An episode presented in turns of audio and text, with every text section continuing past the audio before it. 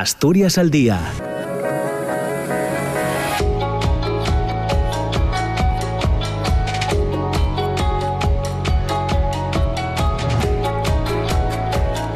Hola, ¿qué tal está? Muy buenos días, 9 de la mañana y dos minutos. Bienvenidas, bienvenidos. Comienza Asturias al Día, el programa de tertulia, de conversación, de intercambio de ideas y reflexiones que tenemos cada mañana en la radio pública, en RPA, ya saben, entre las 9 y las 10.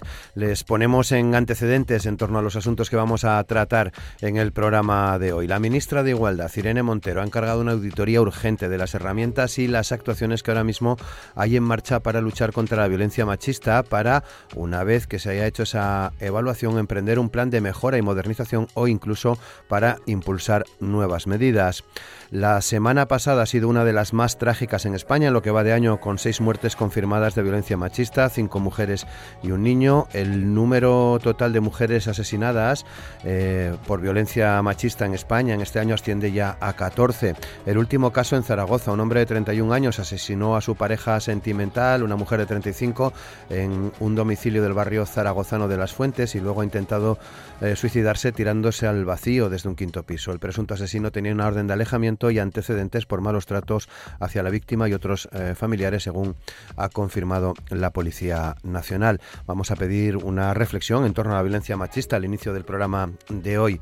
Pero además también queremos hablar de otros temas. El presidente del Gobierno, Pedro Sánchez, ha presentado España 2050, un estudio que propone 50 objetivos eh, que nuestro país debería alcanzar de aquí a ese año, el 2050, si quiere consolidarse como uno de los países más avanzados de Europa que se agrupan, tal y como avanzaba el presidente Sánchez, en torno a nueve grandes desafíos de país. Ser más productivos para crecer mejor, conquistar la vanguardia educativa, mejorar la formación y la recualificación de nuestra población, convertirnos en una sociedad neutra en carbono, sostenible y resiliente al cambio climático, preparar el estado de bienestar para una sociedad más longeva, promover un desarrollo territorial equilibrado, justo y sostenible, resolver las deficiencias de nuestro mercado de trabajo y adaptarlo a las nuevas realidades sociales, económicas, económicas y tecnológicas, reducir la pobreza y la desigualdad y reactivar el ascensor social, además de ampliar las bases de nuestro bienestar eh, futuro.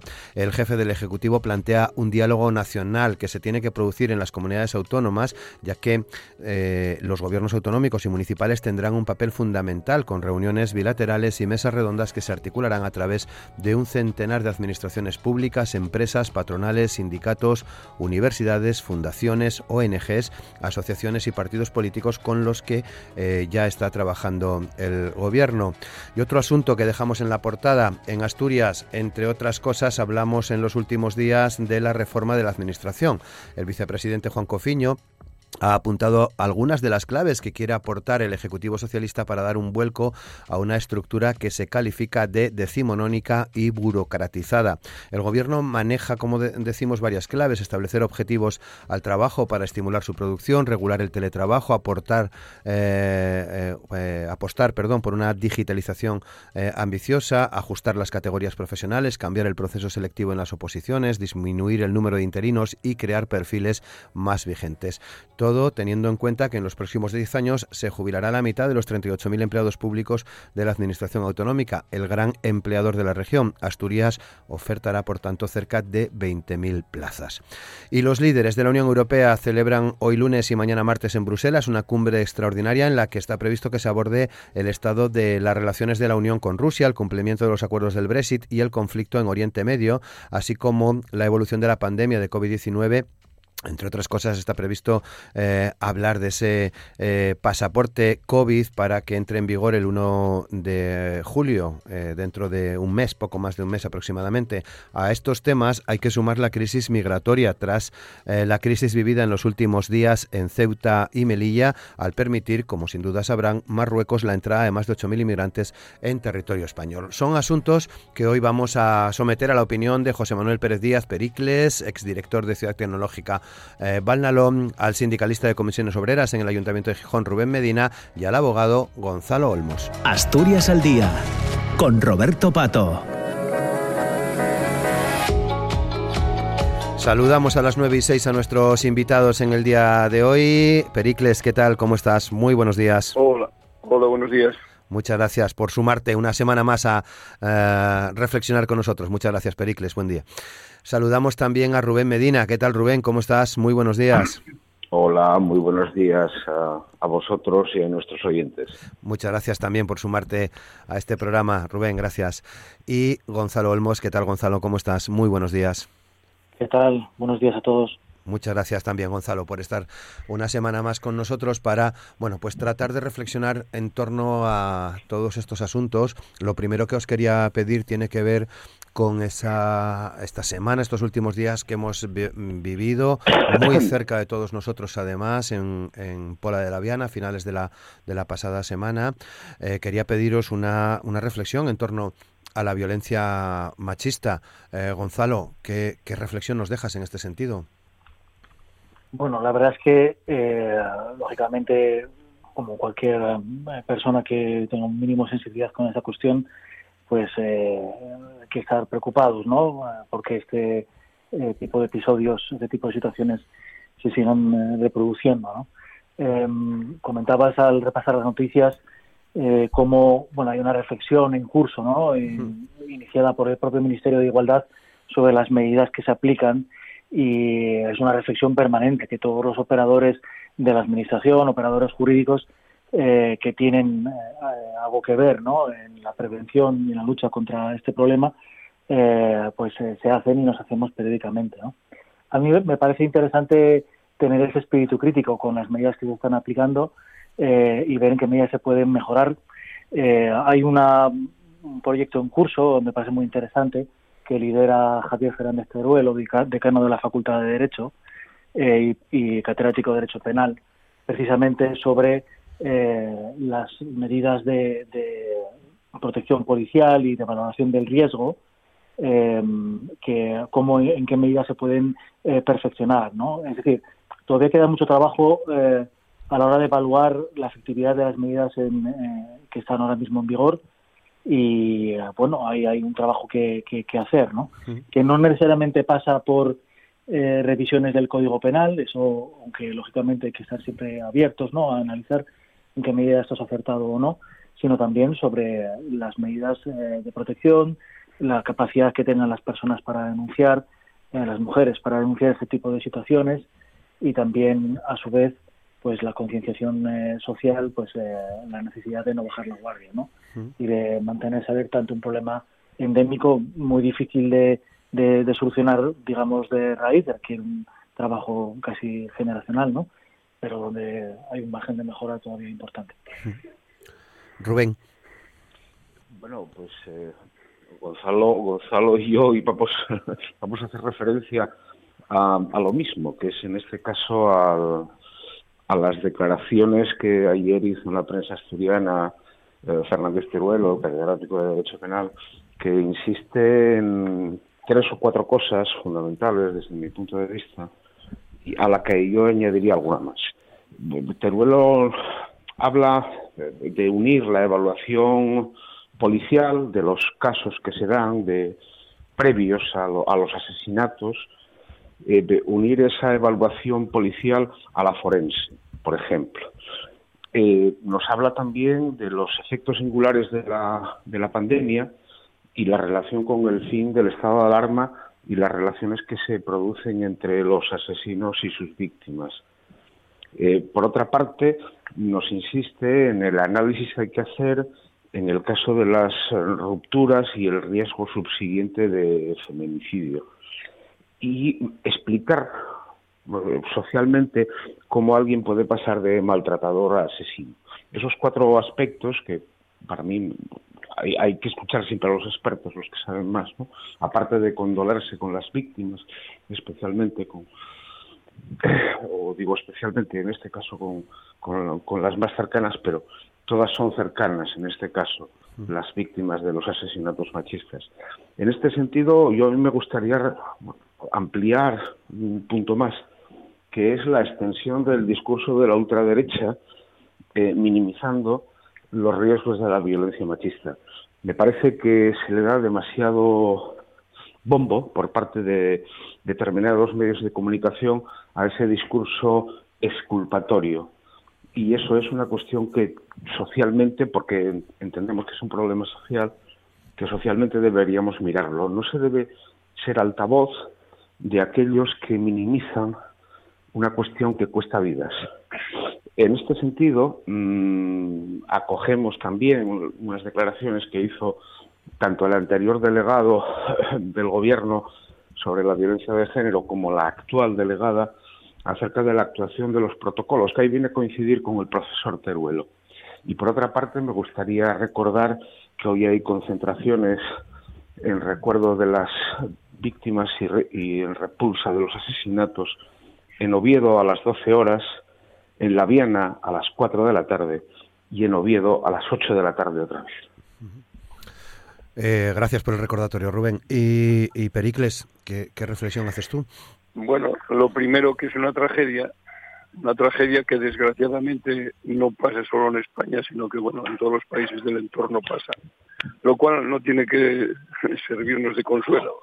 Tenemos que intentar resolver este gravísimo problema que tenemos. Aquí hay dos niveles. Hay un nivel educativo que cuando hay un problema serio siempre se recurre a que eso empieza a ponerse los cimientos para bien o para mal en la escuela. Eh, desde hace años el tema de la igualdad en la escuela va a peor. Eh, eso yo lo viví cuando andaba mucho por los institutos. Eh, hay estudios que ya lo dicen, que eso que va a peor y creo que nos, no nos podemos permitir eso. Entonces ahí hay un primer trabajo, bueno, un primer trabajo, un trabajo a la vez, que no tiene por qué ser primero ni después, que es que es necesario formar al profesorado en estos temas, es necesario que los padres y las suman este problema. Diría yo, y, y, que me perdonen las madres, pero, pero yo creo que los machistas los hacen las madres, desgraciadamente, porque bueno, son nuestros hijos y los queremos mucho y mira qué cosas hace, ¿no? Entonces yo creo que ahí hay un primer un primer paso que es paralelo al, que había, al que hay que tomar en ya en, después en la parte de, de la sociedad, ¿no? Pero esto a mí me preocupa mucho porque siempre me preocupó mucho el tema educativo y yo creo que, ahí se puede hacer muchísimo más. ¿Qué pasa con eso? Bueno, que eso, los resultados los veremos dentro de 20 años o de 15 años. Pero ahí tenemos que empezar a detectar los problemas y empezar a resolverlos ahí, que todavía es más fácil. Perdón, ando un poco mal con la garganta, como podéis comprobar. Bueno, y luego el otro tema, que ya mis compañeros lo, lo diseccionaron mucho más, poco se puede decir, pero sí que la, la sociedad tenemos que ponernos en, en, pie de guerra. La sociedad, yo me niego a pensar que estos temas, salvo rarísimas excepciones, no se detectan por parte de los vecinos, por parte de la policía. Hay muchas veces que las autoridades pasan del tema porque no les parece grave. Yo creo que cualquier tema de estos, por mínimo que parezca, es muy grave. Y ahí, ahí es donde tenemos que aplicar eh, las, acciones, ¿no? Efectivamente, la ministra pues está hablando de una auditoría y de todos los días, como decía uno de mis colegas, todos los días tenemos que estar viendo cómo podemos mejorar.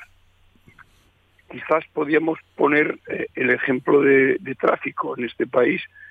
Tráfico está todos los días modificando normas y buscando la manera de, de que de, que haya menos accidentes en las carreteras, ¿no? Bueno, pues eso tiene que ser un, unos métodos que hagan que, que no se dé ningún problema por resuelto. O sea, que dice, bueno, pues nada, se divorciaron y se acabó. No, no se acabó. Desgraciadamente no se acabó. Y en muchos casos, pues el maltratador, que, que luego acaba siendo asesino, pues como que se descubre con sus actuaciones y tal, y en otros no. Y en esos otros, pues ya es mucho más complicado. Bueno, 9 y 16, gracias por esta primera reflexión. Eh, Rubén, ¿Cómo te imaginas España en el 2050?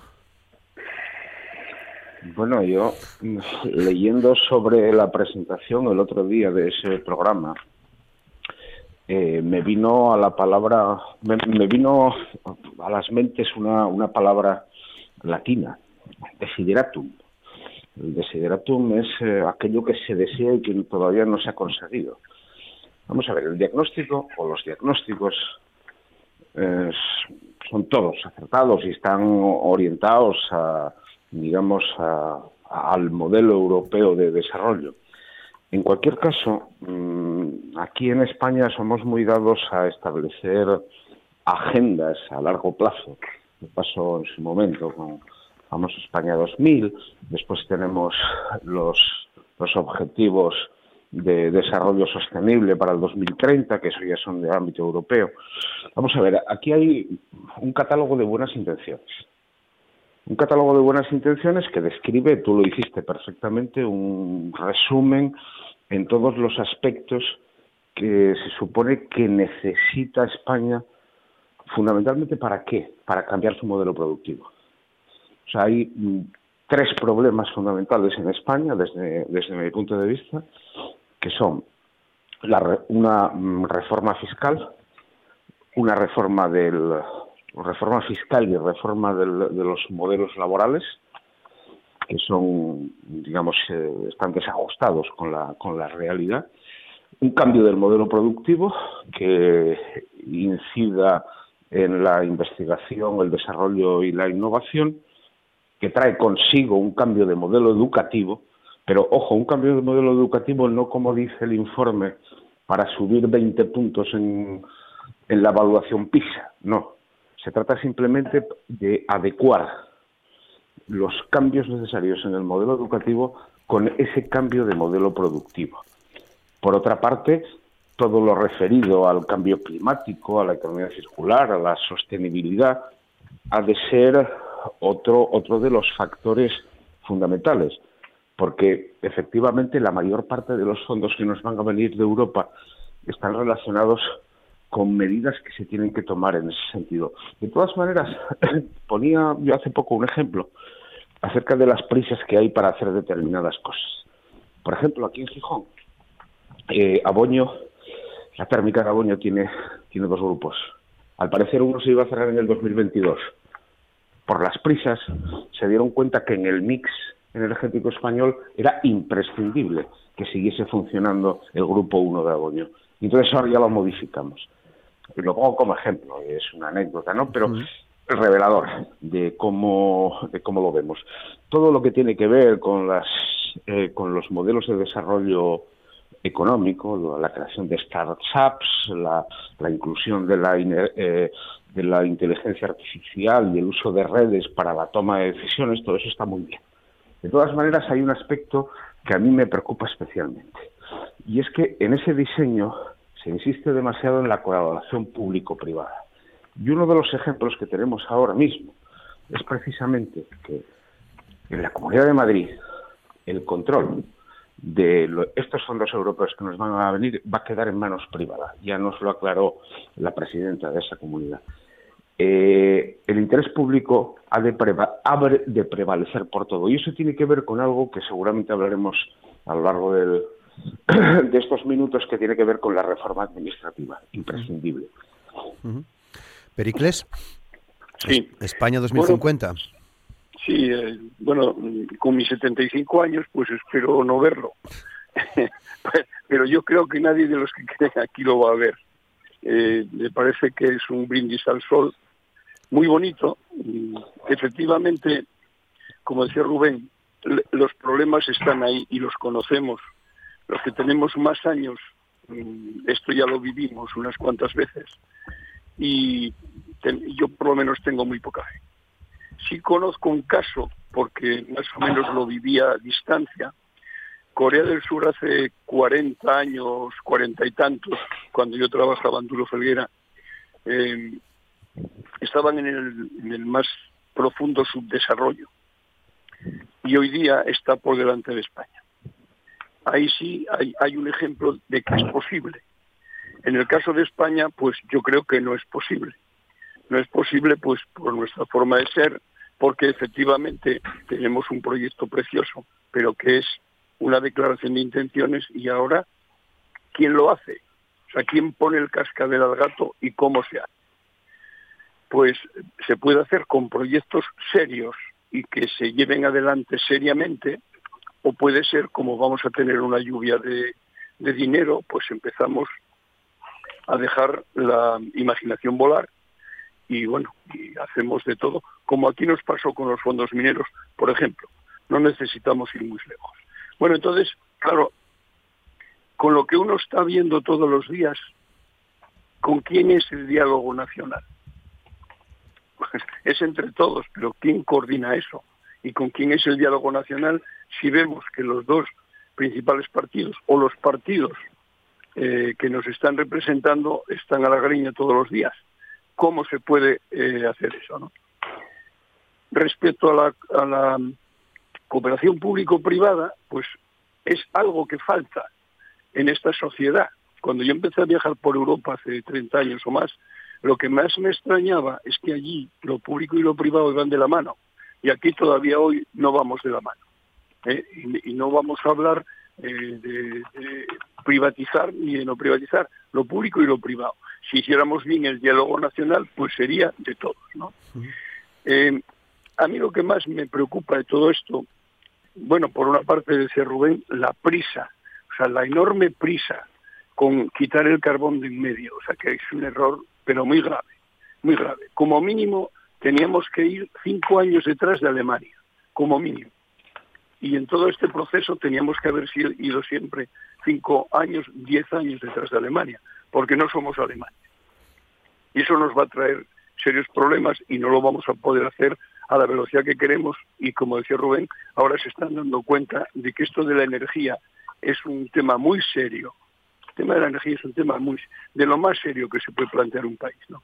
Bueno, y esta primera intervención quería acabar señalando que toda esta maravilla que nos están planteando de la industria 4.0, de Internet de las Cosas, la robótica, la ciberseguridad y todo esto, que está muy bien y que no hay quien lo pare. Eso va a traer como consecuencia el que la gente que no esté preparada para esta industria eh, se va a quedar atrás. Y puede ser que la gente no esté preparada porque está eh, educada para un mundo industrial que ya no existe desde hace más de 30 años y, nuestro sistema educativo sigue R que R ahí. Es decir, que estoy de acuerdo otra vez con Rubén en que, en que no, no, eso no, puede, no se puede hacer así. Tenemos que adaptar el sistema educativo a las necesidades de la sociedad de ahora. Eso, eso totalmente claro, ¿no?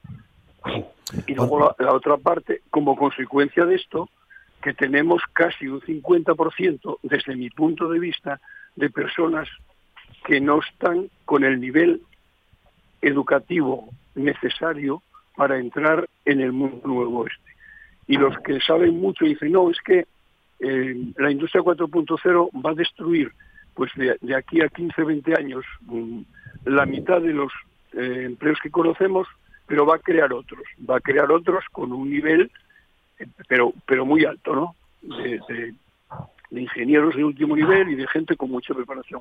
Y eso en España no lo tenemos. O sea que de momento lo dejo ahí, porque ese es un tema apasionante que requeriría muchas charlas.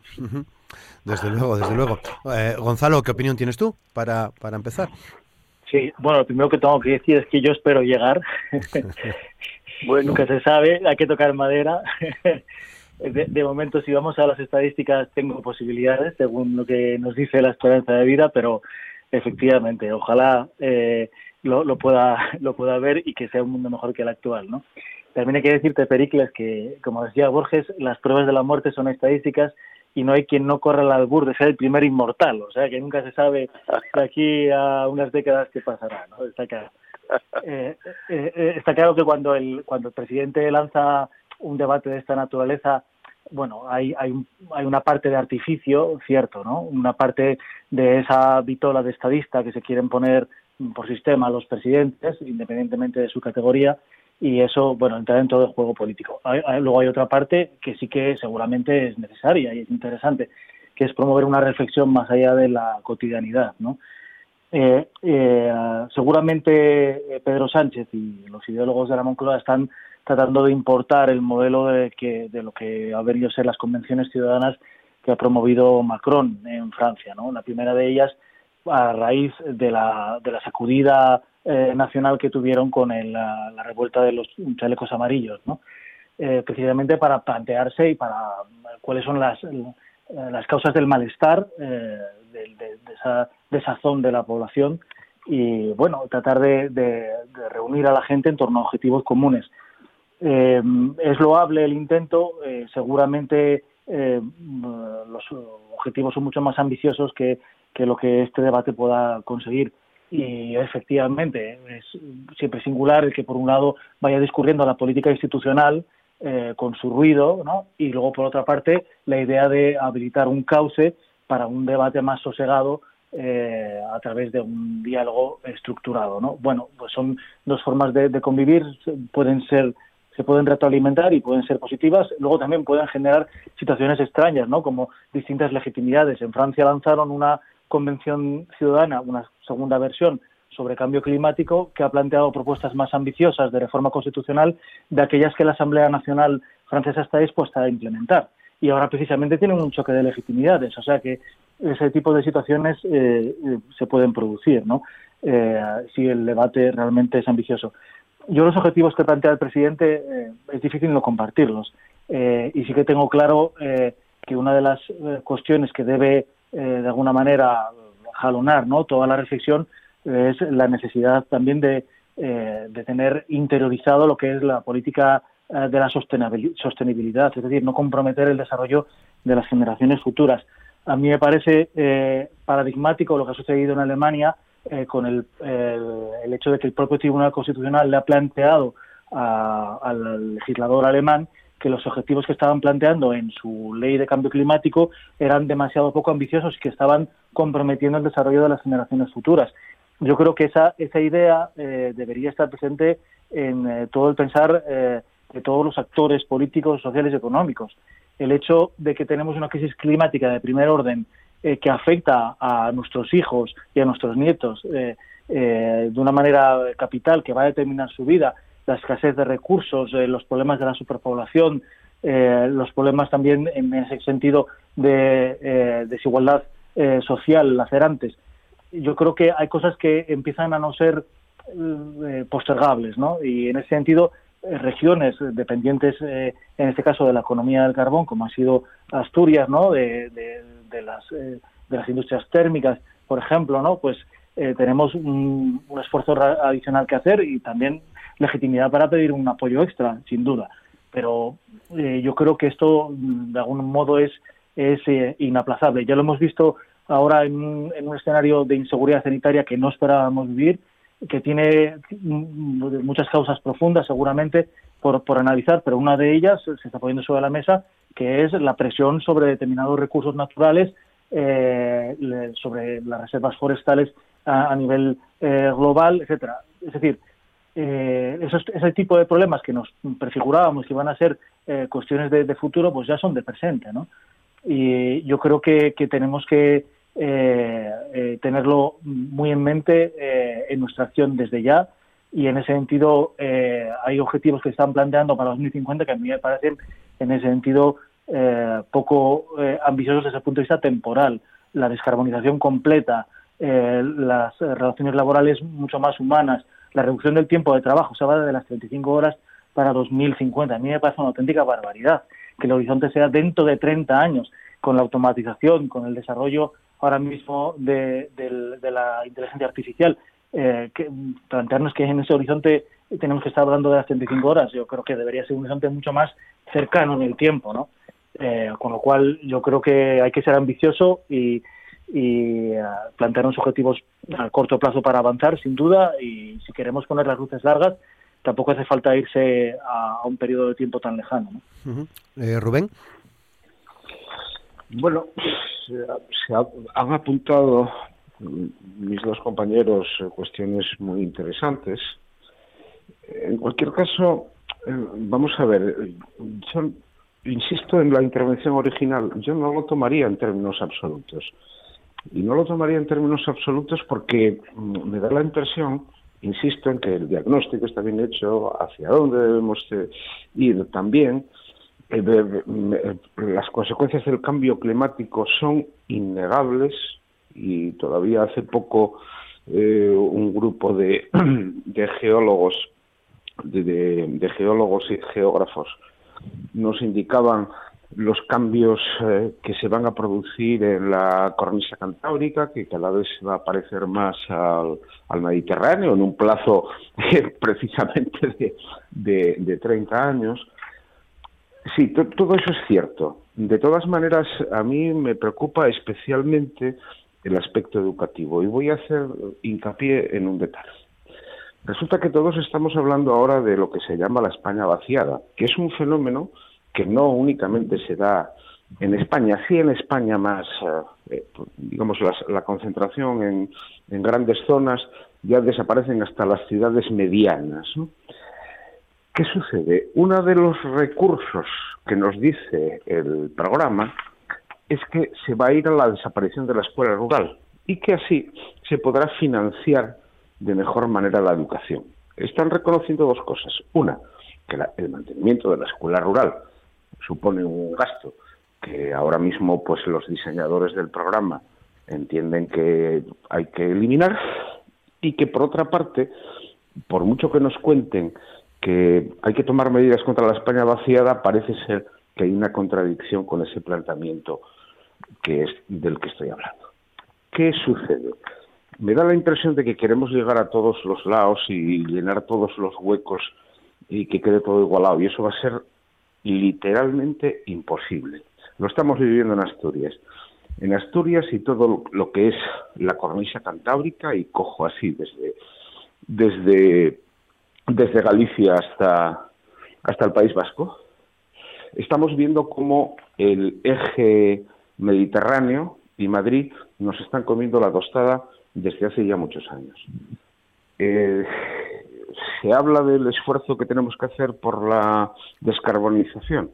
Bueno, pues eh, que se vea, ¿eh? porque nosotros lo que no podemos consentir es, como dicen los sindicatos mayoritarios en sus movilizaciones de estos días, es que Asturias se convierta en un desierto industrial, porque todos sabemos lo que sucede cuando la industria desaparece de un territorio. Y tenemos ejemplos muy cerca, nada más cruzar el, el Negrón, ¿eh? ahí en lo que eran las antiguas cuencas mineras de, León. Por eso quiero decir que no nos pongamos todos estupendos y pensemos en que todo va a estar lleno de parques científicos y tecnológicos, que tenemos que llegar a más sitios. Pericles. Bueno, voy a seguir con un tema que, que dejé antes, que es apasionante, que es el tema el tema de la industria 4.0, de hacia dónde vamos, el tipo de, industria en la que estamos ya, vayamos es que estamos ya, eh, eso va a generar desde mi punto de vista un, desempleo importantísimo, eh, con lo cual los recursos que va a tener la administración van a ser menores. Están pensando, la Unión Europea está pensando en poner una especie de IRPF al trabajo que desarrollan tanto los robots como las personas, porque si no, este, eh, este desequilibrio pues, acabaría con todo.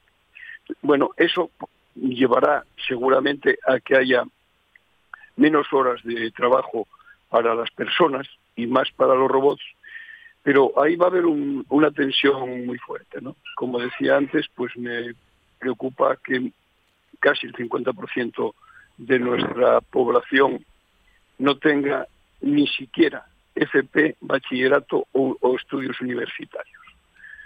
Eh, entonces, bueno, pues ahí la educación tenemos que ver qué hace. O sea, a mí no me vale que sigamos con un veintitantos por ciento de lo que llaman ahora abandono precoz, que eso yo lo llamo mm, como se tiene que llamar fracaso escolar. O sea, estamos cambiándole el nombre a las cosas para que parezca que bueno, que esto está mucho mejor. O sea, tenemos un problema gravísimo con la educación, que no solo está pensado para la era industrial, que murió hace treinta y tantos años, sino que encima la calidad o los resultados no son los necesarios. Entonces, eh, vamos a ver ahí cómo trabajamos con todo esto. Y eso, que es uno, uno de los puntos clave de lo que se está planteando desde mi punto de vista, eso se podía haber resuelto hace 5, 10, 15, 20, 25, 30, 35 años. Si, si se hubiera mm, querido tomar medidas. Si en un tema como este que tenemos en la mano y que lo podemos resolver, no somos capaces, y que es clave para el desarrollo de un país, no somos capaces de hacerlo, pues mal asunto. Y desde luego no me creo yo lo del tema de, de que a más dinero, mejor educación. No, no. Hay que ver cuánto gastamos también en ladrillo en la educación, innecesario. O sea que eso también tenemos que verlo. Bueno, pues ahí tenemos un problema muy grave que podemos estar resolviendo ya y que no estamos resolviendo. Y después, con toda la descentralización, pues yo asistí una vez a una reunión hace unos 15 años, 20, donde en Canarias, que es España, tenían el doble de alumnos por profesor que en Asturias. Y claro, efectivamente en Asturias en esto no estamos mal. Bueno, estamos mal en el enfoque, ¿no? En los resultados no estamos tan mal. Bueno, y otro, otro último apunte que dice esta propuesta de, del presidente del gobierno, que hacen falta más universitarios. O sea, hasta ahora todo el mundo decía que sobraban universitarios. Efectivamente, si no somos capaces de encontrar trabajo para ellos aquí, tendrán que seguir emigrando. Pero hasta ahora teníamos un 30% universitarios, como en el resto de, del entorno, y yo creo que es suficiente. El estudio este habla como de un 28 y pico y había que llegar al 36, 35, 36. ¿no? Bueno, eso quiere decir que nuestra gente tiene que estudiar más y tiene que ser más competitiva en ese tema. Y entonces no nos vale que la gente se nos vaya quedando atrás y que estemos, pues vengan inis y vengan inis y no seamos capaces de salir de ahí. El mundo en el que estamos es tremendo, tremendo. Y luego eh, ya termino con la parte del cambio climático. Ahí estamos enganchados a todos los países del mundo y tenemos que ver, yo como decía antes, me conformo con ir cinco años detrás de Alemania, ¿no? Porque luego, bueno, Estados Unidos, China y compañía, pues, que son los que más están contaminando, no están haciendo nada.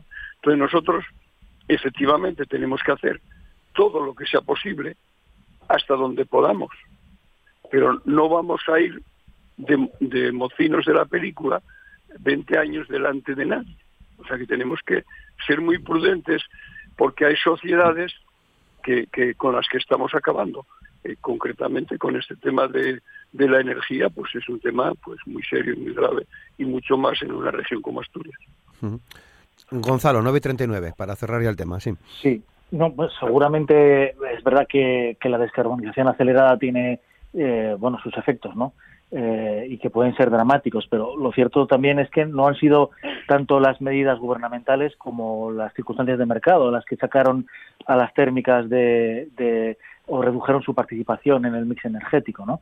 A día de hoy eh, eh, esa descarbonización pues eh, ha venido impuesta también por, por eh, la utilización de otras fuentes de energía y esa situación es irreversible. Entonces, eh, es cierto que eh, no hay que desconocer ni ser en el sentido ingenuos eso, ese tipo de implicaciones, eh, pero sin caer en la nostalgia, ¿no? Y tratando de adaptarse a esta nueva eh, circunstancia de la mejor y más rápida manera posible. Eh, todo el mundo podemos entender que, como decía un dirigente empresarial en los últimos eh, tiempos, en los próximos 20 meses nos jugamos los próximos 20 años.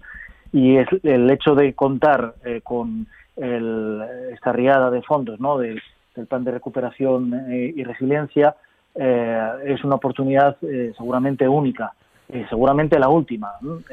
Asturias ha tenido varias, las ha aprovechado, digamos, de una manera discreta o ha habido algunos, algunos casos de éxito, pero en general mm, seguramente podríamos coincidir en que ha sido francamente mejorable y ahora tenemos una, una última bola de partido, ¿no?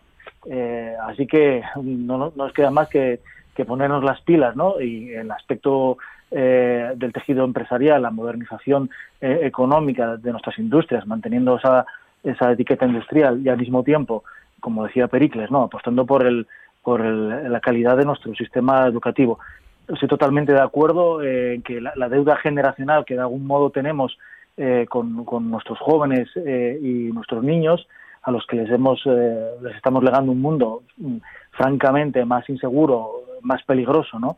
de aquel que nosotros hemos disfrutado o aquel en el cual, eh, digamos, decimos ¿no? a, la vida, pues eh, eh, la forma de enmendar ese, ese problema seguramente pasa por proveerles de, los mejores instrumentos posibles que otorga la educación. Y no solamente los, digamos, la, forma de, de darle seguridad a través de las políticas sociales o incluso de la renta universal, ¿no? que es un debate eh, que hablando de 2050 seguramente habrá que tener, sino también de las oportunidades que vienen de la educación y no solamente las oportunidades económicas y para eh, poderse desarrollar desde un punto de vista profesional, ¿no?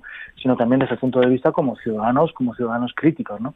Yo creo que es un aspecto que no que no hay que, olvidar y eh, en ese sentido la, inversión educativa conectando con otro tema que luego hablaremos, como es el, la dotación de personal en, el ámbito educativo, pues yo creo que es capital y en ese sentido eh, es fundamental eh, que esté en el frontispicio de todas las políticas de, recuperación.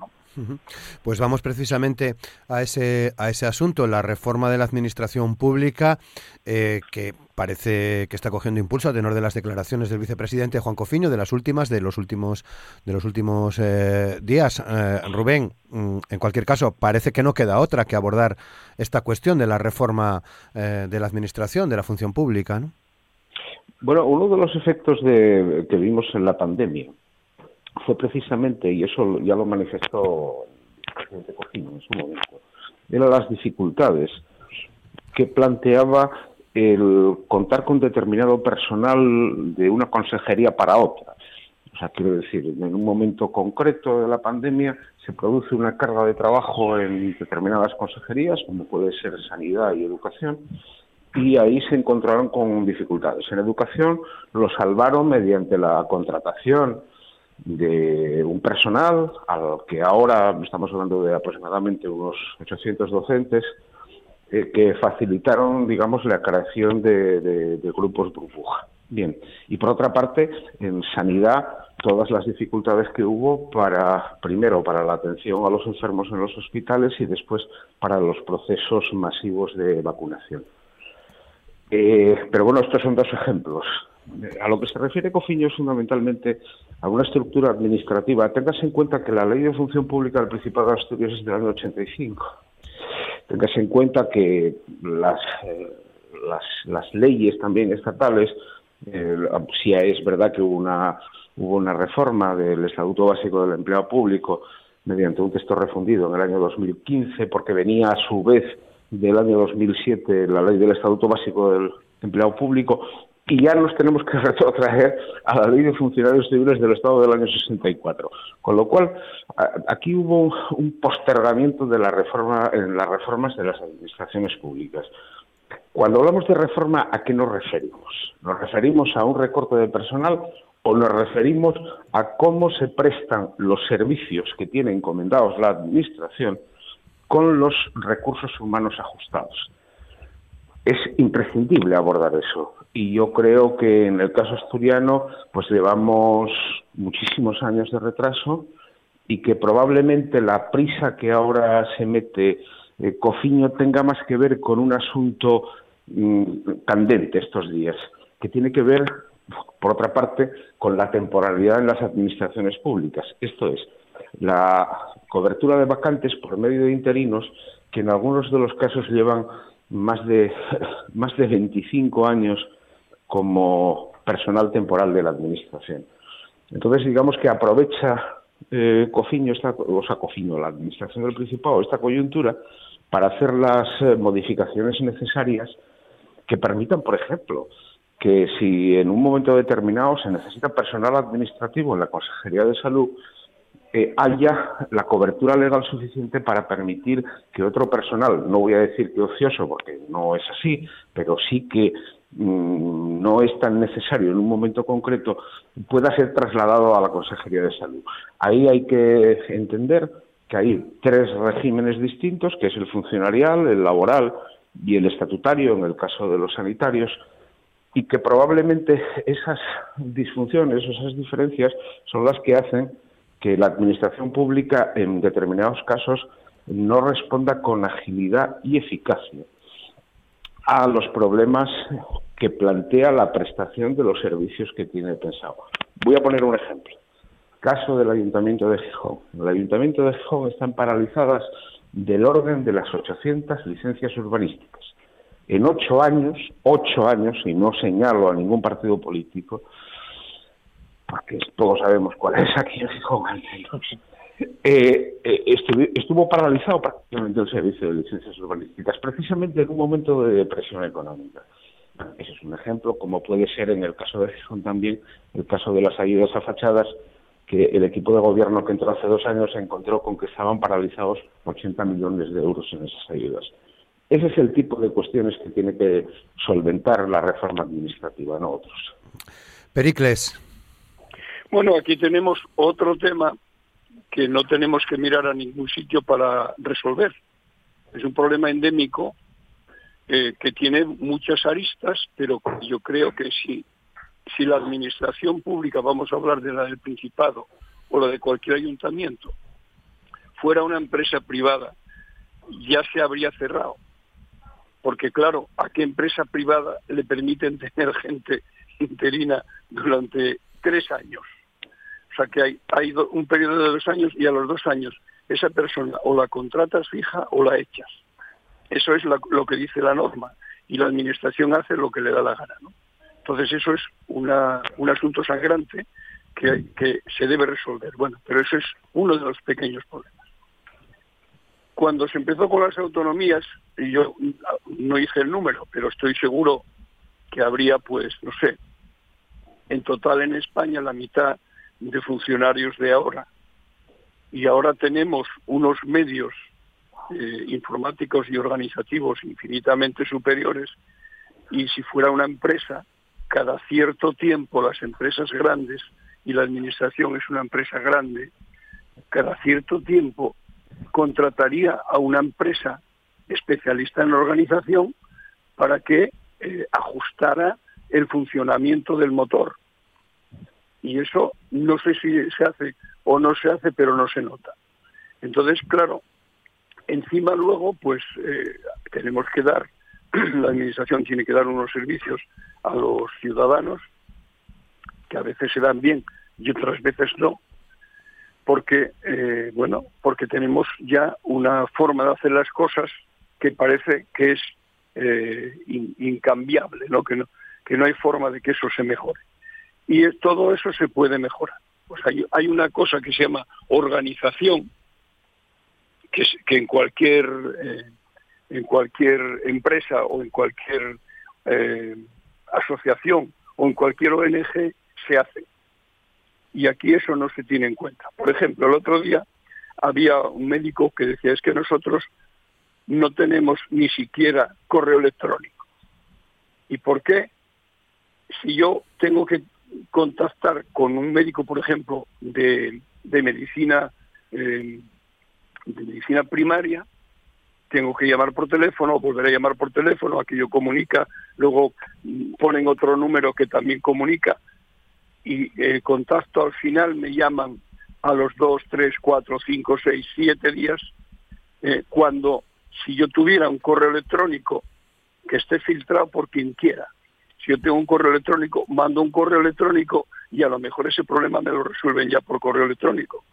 O sea que eh, tenemos que llevar hasta el último extremo la última tecnología. Y en el mundo, por ejemplo, sanitario, que ahora desgraciadamente está de moda, pues todo esto no se, no se está aplicando. Y claro, es absolutamente necesario. O sea, que, que, un médico tenga un correo electrónico o, o un enfermero o una enfermera parece lo más normal del mundo. Bueno, pues tenemos mucho que mucho que mejorar.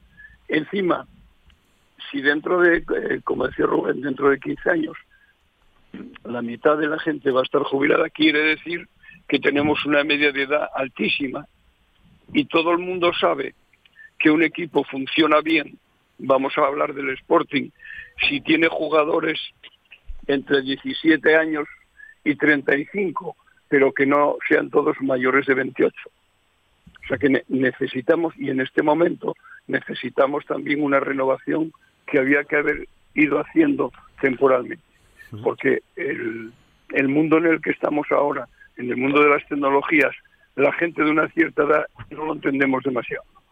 Entonces, claro, hay, hay un problema serio, muy serio, que vamos a ver si Cofiño es capaz de, meterle el diente. Pero que esto no hay, no hay que ir a Harvard. Esto es algo que podemos y debemos hacer aquí y que espero que lo hagamos y rápido. Gonzalo. yo sé que es verdad que eh, el enfoque que le está dando el vicepresidente eh, parece en líneas generales acertado, ¿no? Es decir, está planteando a la sociedad asturiana eh, tenemos un problema, una dificultad grande con el funcionamiento de la administración, una situación de insostenibilidad de los costes de personal actual, aunque no se esté diciendo con tanta claridad, pero está latiendo esa situación de fondo.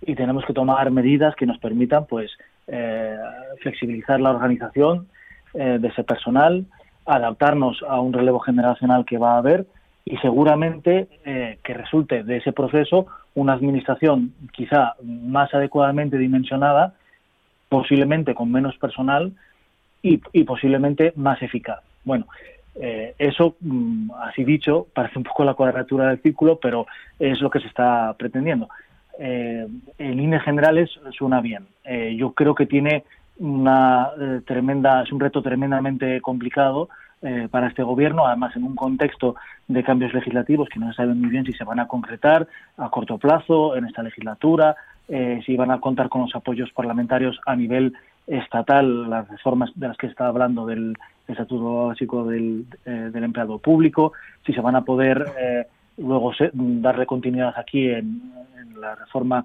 legislativa que, se, está en preparación. Eh, realmente es, complicado que, vaya a llegar a buen puerto. Eh, pero en líneas generales eh, yo creo que el planteamiento es adecuado y se, y se nota, y esto es importante, una vocación de afrontar ese, ese problema. Ahora bien, hay que tener en cuenta que de las muchas de los muchos efectos, algunos de ellos francamente perniciosos que esa reforma puede producir, no se puede eh, nadie poner de espaldas ni de perfil, ¿no? Por una parte, efectivamente, ¿qué va a pasar con el personal contratado a lo largo de la pandemia eh, para reforzar determinado tipo de servicios? Yo creo que no se puede prescindir de ellos tan fácilmente. Yo creo que en sectores críticos como sanidad o educación eh, es una necesidad contar con una dotación de personal suficiente. Antes hablábamos del reto educativo, eh, la bajada de las ratios, no solamente por una cuestión de seguridad sanitaria, sino también por eh, una cuestión en ese sentido de calidad educativa, el mantenimiento de la escuela rural. Yo creo que eh, no hay que plantear ahora mismo, vamos, sacar la guadaña ¿no? y, pulirse a interinos educativos, interinos del ámbito de educación por decenas. ¿no? Eso debería ser de una manera más mesurada eh, tratando de aprovechar las ventajas que la contratación de este personal puede significar y tratando de pensar en su estabilización. Y la estabilización es algo que hay que tener en cuenta también con respecto a los interinos de larga duración en la Administración General. Aquí eh, eh, el vicepresidente está planteando retomar con una cierta fluidez los procesos de selección. Bien, eso bienvenido sea, es necesario. En los últimos años esto ha sido un problema, en la paralización o retraso de muchos procesos. Eh, yo creo que ahora eh, parece ser que se, que se está siendo consecuente además a la hora de convocar esa clase de procesos y eso tiene que continuar. Pero eso no, no tiene que significar desconocer eh, que hay interinos de larga duración, no de tres, ni de cinco, ni de diez, sino de más años en la Administración. debería, el Estatuto Básico del Empleado Público a día de hoy permite, hay una disposición transitoria que para eh, los empleados que lleven ocupando el mismo puesto desde antes del 1 de enero de 2005, estamos hablando, ¿no? Eh, puede haber procesos de consolidación. Esa posibilidad que permite el Estatuto Básico del Empleado Público no se ha utilizado en Asturias y debería seriamente plantearse y debería también seriamente plantearse utilizarse eh, para empleados que no lleven ni siquiera tanto tiempo ¿no? en la propia administración el vicepresidente está hablando, y es interesante, de primar en las fases de concurso eh, la experiencia y eso seguramente es equitativo, es justo y está dentro de aquello que la Administración y el Principado de Asturias puede hacer con el marco legislativo actual.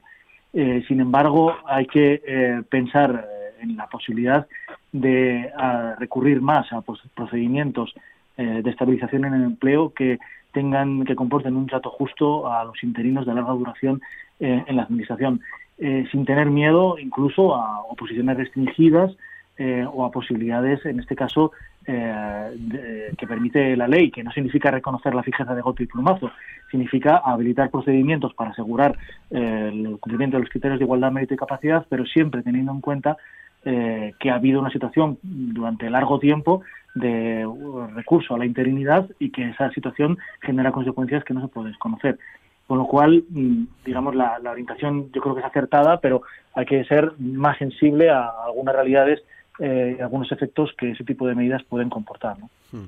Pues veremos, eh, veremos a ver qué da de sí, porque eh, bueno, parece, si me permitís la expresión, que esto empieza, empieza ahora, ¿no? Y tendremos seguramente eh, en el futuro tiempo de, abordar en mayor profundidad este, este asunto, que no sé si la pandemia en definitiva lo que ha hecho Rubén ha sido acelerarlo un poco más, ¿no? Bueno, sí, eso, eso lo planteaba yo, lo planteaba antes. De todas maneras, hay que tener en cuenta que las medidas que se tomaron en la administración pública o el recurso a utilizar trabajadores de tipo temporal, esto viene haciéndose desde hace muchísimos años. Pero eso se vio agravado por una medida que introdujo eh, primero Zapatero y después con muchísima más crudeza los gobiernos de Rajoy, que es la introducción de lo que se llamaba la tasa de reposición. La tasa de reposición suponía que no se cubría ninguna baja producida por jubilaciones, fallecimiento o excedencias. Con lo cual, el fin que se buscaba era el adelgazamiento de la administración. Pero al mismo tiempo se mantenía la contratación temporal porque había que reconocer es que eh, había determinados servicios que había que prestar sí o sí. Eh, comentaba Gonzalo antes las posibilidades que hay. Nosotros podemos decir, afortunadamente, que en el Ayuntamiento de Gijón ya hemos firmado procesos de consolidación en el que la fase de concurso eh, está, digamos, puesta al máximo legal permitido, que en este caso es el 45% de todo el proceso selectivo. No, no se puede ir más allá con la legislación actual y probablemente eso no recoja los, las reivindicaciones de los interinos, pero claro, tampoco podemos pretender que, alguien que en una determinada ocasión eh, quedó en una buena posición en una bolsa de empleo y que tuvo ocasión de presentarse a diversas oposiciones y no, y no lo sacó, que mm, tenga derecho a tener un trabajo fijo como funcionario. Eh, podemos entrar a discutir, porque ya digo, si, si lo entiendes así, Roberto, que esto esto va a, va a traer mucha cola. Yo creo que sí, creo que sí, que traerá mucha cola. Hoy lamentablemente lo, lo tenemos que dejar aquí, estamos rayando ya a las 10 de la mañana. Gonzalo Olmos, muchas gracias, feliz semana. Gracias a vosotros. Pericles, muchas gracias, feliz semana también. Muchas gracias, un abrazo. Y Rubén Medina, muchas gracias, feliz semana Rubén. Muchas gracias, feliz semana a todos. Mañana les esperamos en Asturias al día a las 9 de la mañana en la radio pública en RPA. Feliz día, hasta mañana, gracias.